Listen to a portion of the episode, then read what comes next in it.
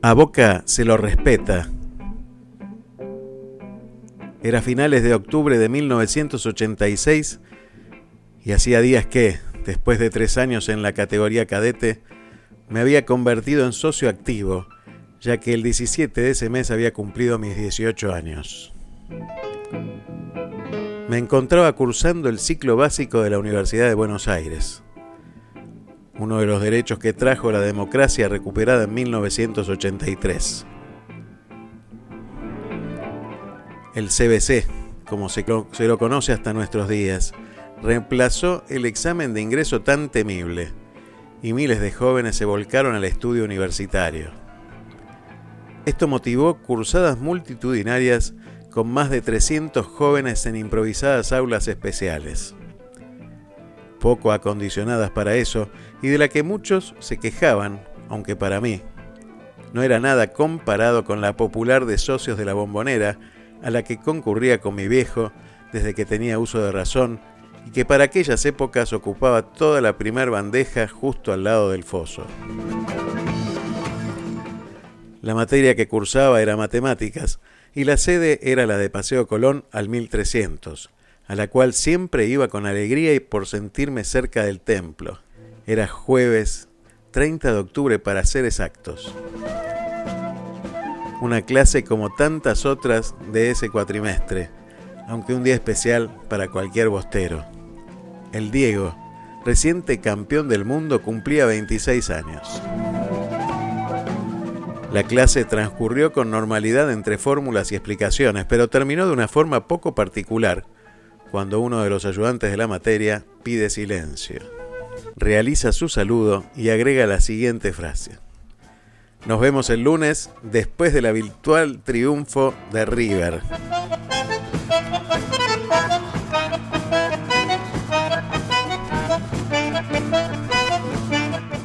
Muchos malos pensamientos se apoderaron de mí en ese momento, pero lo peor fue no haber reaccionado a tiempo.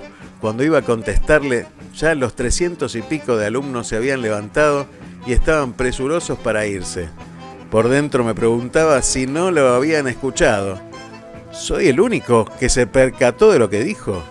¿No saben que el domingo jugamos de local contra ellos? me preguntaba.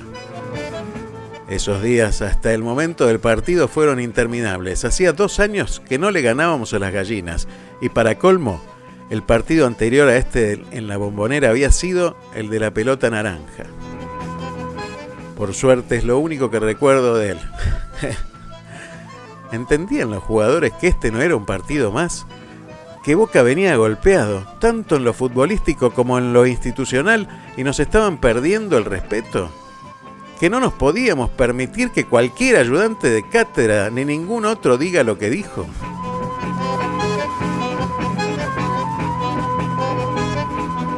Llegado el domingo, después de una noche más sin dormir, como antes de todo clásico, fuimos para la cancha, ahí sí, ya no era el único.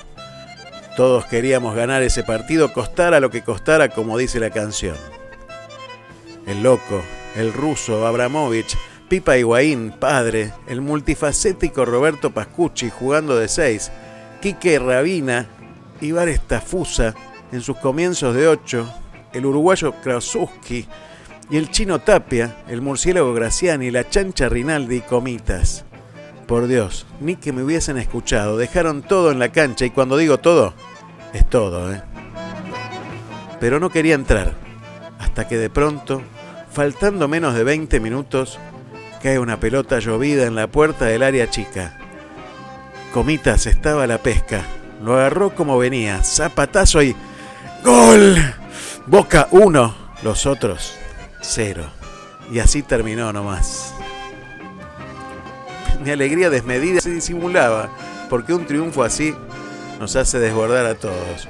Pero yo sabía que tenía un plus había algo adicional que los otros no tenían. Una vez más los jugadores me habían contestado en la cancha lo que yo me preguntaba cuando hacía tres días terminaba la clase y un cualquiera decía cualquier cosa del más grande. Pero parte de la justicia ya estaba hecha, la del equipo. Faltaba la mía, la del bostero de alma, esa que no podía quedar así. Lunes, después del partido, sede Paseo Colón, clase de matemáticas, 7.30 am, explotado de gente, más de la mitad entre dormida, ejercicio planteado en el pizarrón, y el ayudante cualquiera que pregunta, el que sepa la respuesta levante la mano. Mis nervios me traicionaban, nunca fui bueno para las fórmulas y en ese estado lo único que pude hacer es pedirle el resultado a mi compañero que quiso Dios ponerme al lado ese día, que ya lo había resuelto. Tomó su hoja, levanto la mano y entre la inteligencia prestada, mi ansiedad y la temprana hora, quiso que sea yo el elegido para decir el resultado. No era un improvisado, estaba esperando este momento. Hacía cuatro días que quería que llegara ese momento y no iba a desperdiciarlo ahora. Un detalle no menor es que estaba con pullover. Algunos de mis compañeros ya lo habían advertido porque no era un día fresco y con alguna alusión a cierta angina estaba fónico, no podía ser de otro modo. Me había justificado. Fue entonces cuando me puse de pie. Me quité el pullover y dejando ver la mejor camiseta del mundo que, hete aquí otro detalle, la había recibido de las manos del mismo Diego unos años antes en un sorteo en el programa Todos los Goles? Digo el resultado correcto, por supuesto, y le agrego socarronamente. No sé si le faltan algunas comas. Ante la respuesta afirmativa, me hago el que no escucho y le digo, disculpa, ¿está bien? Porque estoy sordo como una tapia. Para ese momento el cualquiera estaba más rojo que un tomate y a punto de explotar. Pero así y todo me dice que sí, que estaba bien. A lo que cierro mi intervención con el broche Graciani. Y me siento ante el aplauso y la algarabía de la mayoría de los que estaban, ahora sí despiertos, aunque no por interesante de la clase, sino porque boca es boca y se lo respeta, carajo. Por Fabio Baliño, esta espectacular anécdota de Boquita. Buenos días, Fabio, ¿cómo estás? me ahorraste el tema de contar anécdotas, pero realmente me, emocioné otra vez, realmente es algo que, que, yo llevo de una forma que, que no sé por qué, pero me, agarró una, una emoción en este momento. Bueno, la verdad que cuando vos me lo mandaste hace ya un tiempo largo y, y lo leí, me pasó exactamente lo mismo, porque no por ser de boca, sino por, por ese sentimiento que, vive dentro de nosotros, que tiene que ver con nuestra infancia, con nuestra juventud, con nuestras pasiones. Y la verdad que yo quería tenerte hoy en estos espacios de conociendo a la gente y al equipo de sensaciones para hablar justamente de un equipo y empezando con este con esta anécdota de un gran equipo como es Boca y ese gran equipo que es la hinchada y ese gran equipo que es la pasión que cada uno conforma en su vida y eso es algo que, yo fui descubriendo cada vez desde que te conocí. En ese trabajo silencioso, tal vez que no se escucha en el programa Sensaciones, este, tu voz es muy difícil escucharla, sin embargo es un trabajo que, hace que se multiplique el programa, que llegue a miles hace años, que, tiene un trabajo denodado de, de recortes, de ediciones, de realmente un trabajo que no se ve, pero es un trabajo fundamental en el equipo. Así que yo quería empezar con esto. Bueno, contame un poquito, acá quedó una pregunta latente que después la vamos a contestar, que es de Charlie Navarro, que dijo, ¿cómo conociste a tu esposa? Primero vamos a ver quién es Fabio Balinio. Hay una cosa que a mí me encanta, que todos los viernes que pasa en Sensaciones, que tiene que ver con estos recuerdos de, de cuando éramos chicos, y que vos tenés un bagaje de recuerdos impresionantes, impresionantes. Uno recuerda a uno, ¿no? Porque uno no tiene tanta memoria y empieza a recordar las cosas de cuando era chico. Ayer salías con un listado de juguetes impresionantes, pero pasó lo mismo con las figuritas, con los personajes de, de, de, Titanes en el Ring, bueno, con todo. La verdad que este, uno es una alegría todos los viernes leer tus mensajes porque lo hace a uno viajar en el tiempo. También los oyentes me dicen exactamente lo mismo. Sí, realmente este, hay, hay algo que obviamente que uno no es que, que lo busca, sino que quedó retenido. Eh, son, son momentos que, que disfruté mucho y que y, y, todo ese tipo de cosas las disfruté y se ve que han quedado como, como te quedan muchos recuerdos de, de otro tipo de, cosas como tus hijos o cosas que, o vivencias de, de otro tipo, bueno, todo lo que recuerdo de, de esa infancia los tengo relacionados con eso, qué sé yo, quizás, no sé si me acuerdo tanto de, de, otras circunstancias, pero, pero en lo que respecta a juegos y, y, situaciones, mucho tiempo este, compartido quizás también con mis abuelos, este, que también me han transmitido algunas cosas, entonces de pronto tengo recuerdos de cosas anteriores a mí, eh, que es muy raro porque me dicen, pero si vos, ¿no? ¿cuánto tenía? Dos años en ese momento y, y también me, me lo recuerdo, es, es, medio raro ese esa particularidad que tengo, ¿no? Eh, es algo innato que, que no no sé, pero pero bueno, me gusta tenerlo y, y, reflotar cada tanto. Y sobre todo encontré un poco en estos viernes de, de los recuerdos eh, un lugar para compartirlo, que es lo que más me gusta, que es compartir. Y, y bueno, entonces también tiene como una utilidad adicional y eso me, me alegra bastante también. Y con lo que vos me decís, obviamente, este que suma también a, a, eso, ¿no? Y Fabio, ¿cómo, ¿cómo llegaste a sensaciones? Creo que está vinculada la, la respuesta a aquello que preguntó Charlie hace un ratito de cómo conociste a tu esposa, pero me gustaría que me contaras un poco cómo llegas a sensaciones y la previa de sensaciones. Y sensaciones, eh, llego como oyente, Charlie me dice que iba a hacer un programa de radio y, obviamente que, que, no tenía otra posibilidad que anotarme como el oyente número uno. Y, y bueno, y a partir de, oyente y de, y de que Charlie es un gran oyente, eh, me, me empezó a escuchar, a querer escuchar cosas que yo le decía del programa. Generalmente obviamente que él abrió su escucha a eso y, constantemente me, me, decía, bueno, ¿cómo lo ves? ¿Qué te parece? Y entré a ser como un, un crítico eh, constructivo, por suerte, eh, del programa y realmente tengo que agradecer porque le he dicho cosas este que no sé si cualquiera está se anima a escuchar pero pero bueno sabemos lo que es Charlie y y a partir de ahí en un momento me fue llevando, me fue llevando, me fue llevando y, bueno, y que, que, necesitaban alguien que les dé una mano con algunas cosas y, y, bueno, me, me embaucó y me dejé embaucar eh, para, para, para entrar al equipo. Digamos que, que estoy desde el minuto uno, no desde el minuto cero, pero al costado de la cancha y, y, y bueno, ahí, ahí seguimos eh, a veces con, con mejores aportes, a veces con este algunos eh, compromisos que, que no te dejan estar como uno quisiera, pero pero bueno, eh, tomando lo, lo, que venían hablando del equipo, es fundamental el apoyo y la interacción y, y, y la confianza de, de todos que te hace que, que no, no, no bajes los brazos o que no te desanimes si no pudiste llegar a algo porque sabes que, que el resto está ahí y bueno, eso es importantísimo. A ver, creo que tengo un mensaje. A ver, esperamos cachito. ¿eh? Espera, espera. A ver. ¿Qué te puedo decir de Fabio Bariño? Mira, eh, es un tipo extremadamente estructurado. Para mí es un chico en un cuerpo de grande eh, es un tipo que siempre, cuando se propone algo, se va siempre para adelante.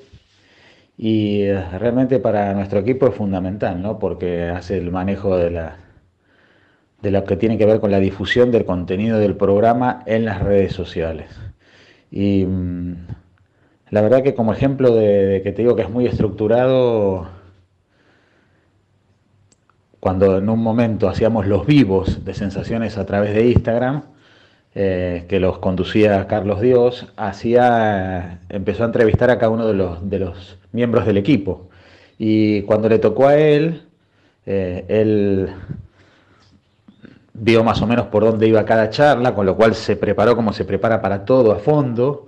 Y claro, cuando Carlitos le preguntó por anécdotas se bloqueó y, no paramos de reírnos todos y hasta el día de hoy sale en cada charla que a ver que cuente alguna anécdota de tal y tal cosa, porque la verdad que eh, eso lo pinta en cómo es una persona estructurada, es una persona con mucha memoria, ahora que estamos todos los viernes con el recuerdo, eh, tiene extremadamente mucha memoria y recuerda cada cosa de lo que le pasó en la infancia, cada juguete, cada figurita, cada...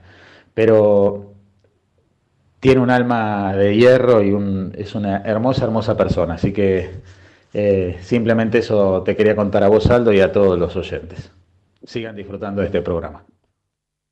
La verdad que, bueno, Ezequiel Silly eh, bueno, ¿quién más que él puede contar de cada uno del programa, ¿no? De cada, de cada miembro del programa. Así que un saludo grande, Ezequiel, gracias por el mensaje. Y es así, ¿no? Eh, todos nos acordamos de esa, de esa anécdota que no fue. Ay, eh, en, este momento te tendría que decir algo, pero lo, lo que te digo es que acá estamos, acabamos de hacer una nueva anécdota porque yo no escuché nada del mensaje. Entonces, este, podría dibujarte ya y decirte sí, claro, por supuesto. No, no, es buenísimo. yo después la voy a escuchar. Yo hago eso Vamos generando, cada anécdota genera una anécdota nueva. Yo suelo hacer eso con los invitados. No me gusta que escuchen. Ah, está bien, está bien, está bien. Porque me iba a emocionar seguramente o algo así y, este, no íbamos a poder seguir con la nota. Es así, es así. Bueno, eh, la idea es que, que también te conozcamos en tu origen este, familiar, que nos cuentes un poco dónde vivís, cómo está conformada tu familia, cómo llegó, cómo lo conociste a Charlie, que sé que estuvieron juntos, y qué fue eso que pasó para que vos conocieras a tu esposa? Porque me vuelve a insistir con eso y yo quiero saber ahora. A ver, eh, con Charlie somos compañeros de, la facultad, nos conocimos ahí. Gracias a que él se retrasó con alguna que otra materia, terminó este, compartiendo algunas de las materias conmigo y una vez que enganchamos ritmo fuimos juntos hasta el día que nos recibimos, que fue el mismo día. Pudimos festejar juntos la, recibida. Una vez recibidos, obviamente, se mantenía la, relación eh, con, con muchos chicos de la facultad. Entonces yo sabía que él generalmente eh, estaba trabajando, no no era fácil en ese momento las comunicaciones, no había celular, no no. Entonces uno se tiraba a pasar por la casa de alguien. Eso es una costumbre que el día de hoy creo que ella mantiene, pero el resto de los humanos no, digamos. Eh, es de los que se te pueda parecer así, pero, pero bueno, es especial. La cuestión es que yo eh, iba a la casa de, de Charlie, eh, generalmente los miércoles, que era el día que yo podía, estaba muy lejos a mi casa porque yo soy originario de Bajo Flores y él vive en Palermo, es decir, yo vivía todavía ahí con mis viejos. Entonces, del centro donde terminé de laburar me iba a lo de Charlie. Cuestión que era eh, una cuestión de azar, digamos, si estaba o no estaba, y si no estaba, ¿qué hacía? Dada casualidad que a dos o tres cuadras de la casa de Charlie vivía otra amiga, una amiga, una compañera de facultad mercedina, eh, y bueno, digamos, no está vamos con el plan B, nos íbamos a la casa de la amiga, y este aquí que la amiga tenía otra amiga que los días miércoles iba a visitarla. Bueno, eh, ya la había visto en algún otro momento, la cuestión es que, nada, alguna charla, algo así. Miércoles siguiente, vuelvo a ir a lo de Charlie, vuelve a no estar Charlie, con lo cual vuelvo a ir a la casa de mi amiga y vuelve a estar esta otra muchacha. Ya está hablando otro tipo de, de diálogos, digamos.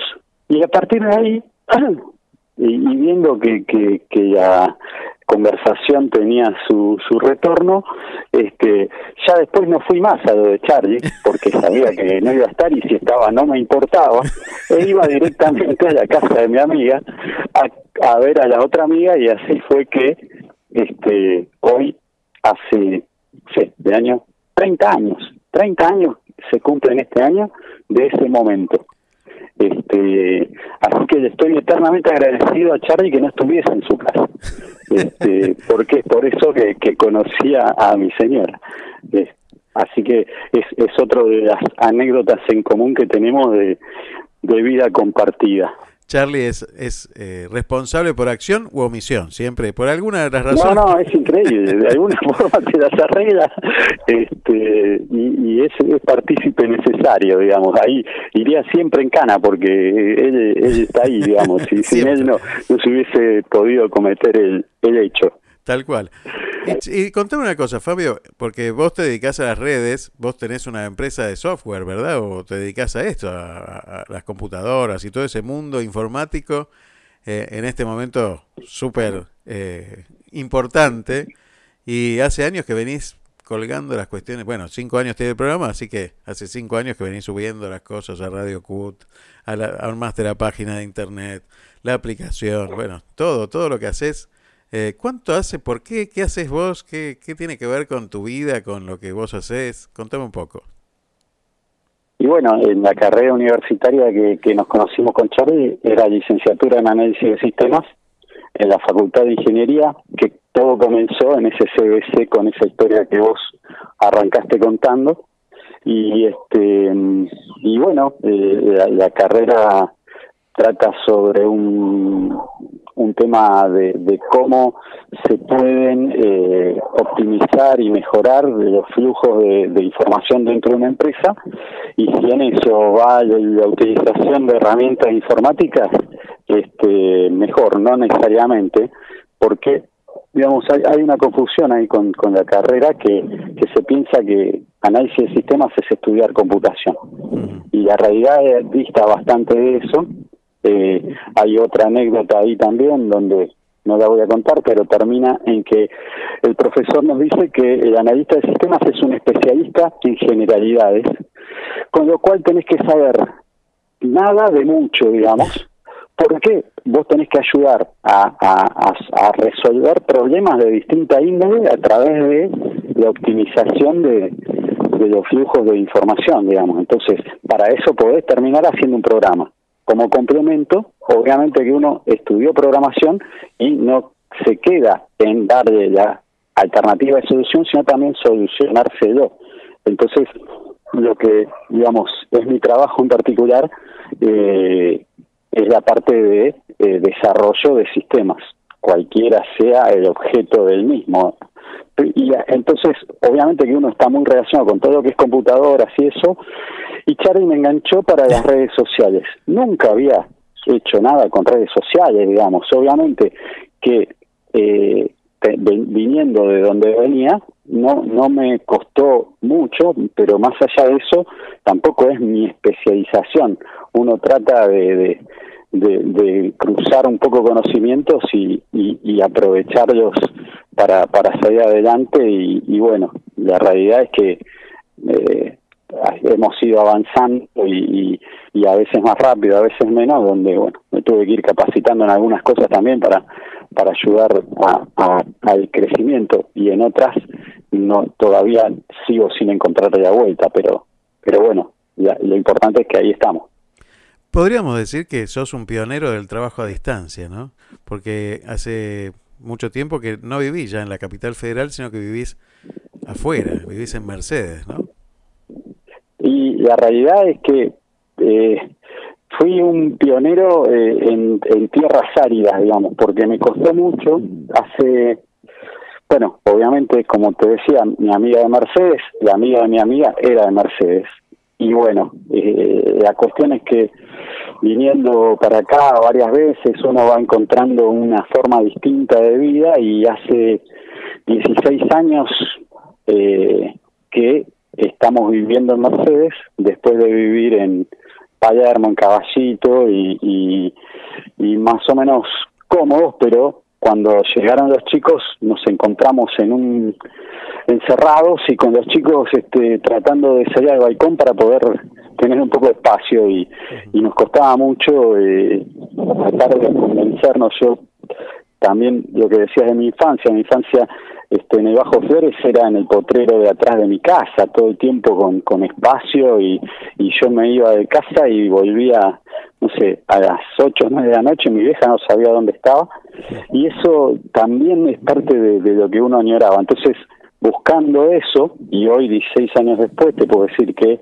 lo conseguí, no, no, no sabía si iba a conseguir, la parte de, de lo que fue para mis hijos, eso lo conseguí. La parte de el trabajo a distancia eh, era, muy difícil, y con esta pandemia hubo un clic en la gente donde, claro, yo antes para llegar a un cliente que me llamaba tenía que hacer un recorrido, programar un horario, eh, estar un rato y después sabían que me iba hasta que coordinamos. Y ahora el, cliente me llama y al segundo o, o a los 30 segundos ya estoy conectado en su computadora accediendo a solucionar el problema con lo cual, digamos, es algo que yo había pensado en su momento cuando todavía Internet recién estaba iniciando, las comunicaciones no eran buenas, este, y hoy, digamos, es una cuestión que, que me ha cambiado a favor.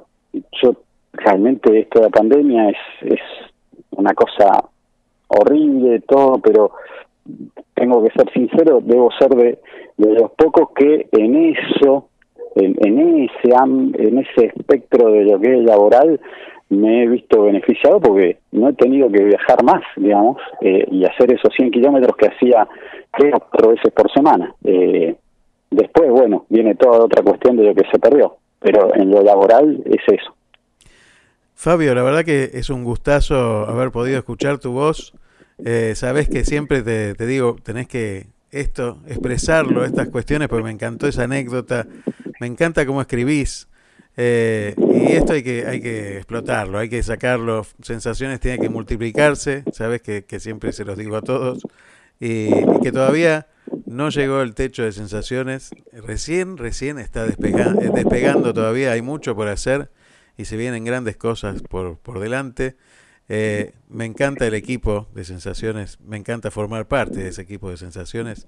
Eh, soy un agradecido a, este. Yo llegué en el minuto 3 o 4. Y, bueno, uno tiene que salir a jugar este, donde le toque en cada momento. Y en este juego que vos haces todos los viernes de, de acompañarnos con tus recuerdos, también se prenden los oyentes. Y hay uno especialmente que es de Miramar, que se llama Pablo Moretti, que tiene un programa de rock que hacía un programa de rock espectacular y que es fantástico, que en algún momento también lo vamos a sacar al aire. Eh, se prendió en esto y, cada vez que yo le mando tus imágenes, él me devuelve otras imágenes de él y van ahí intercambiando figuritas. Me encanta, me encanta eso porque la radio genera esas cosas. La radio genera esas cosas. Me dijo, si llega a venir a Miramar, presentámelo. Este, así que bueno, también con una hermosa familia. Este, así que bueno, cuando se crucen los caminos, Tal vez nos encontremos en la pulpería ahí en, en pila, ¿no? Sí, sí, sí, sí, eso. Digamos, lo más representativo es, la ciudad con el nombre más representativo de, de, lo que mueve este, sensaciones, que es pura pila. Exacto. bueno, seguí construyendo anécdotas, que yo quiero seguir leyendo y escuchándolas. Te mando un abrazo enorme, Fabio. Muchísimas gracias por esta comunicación.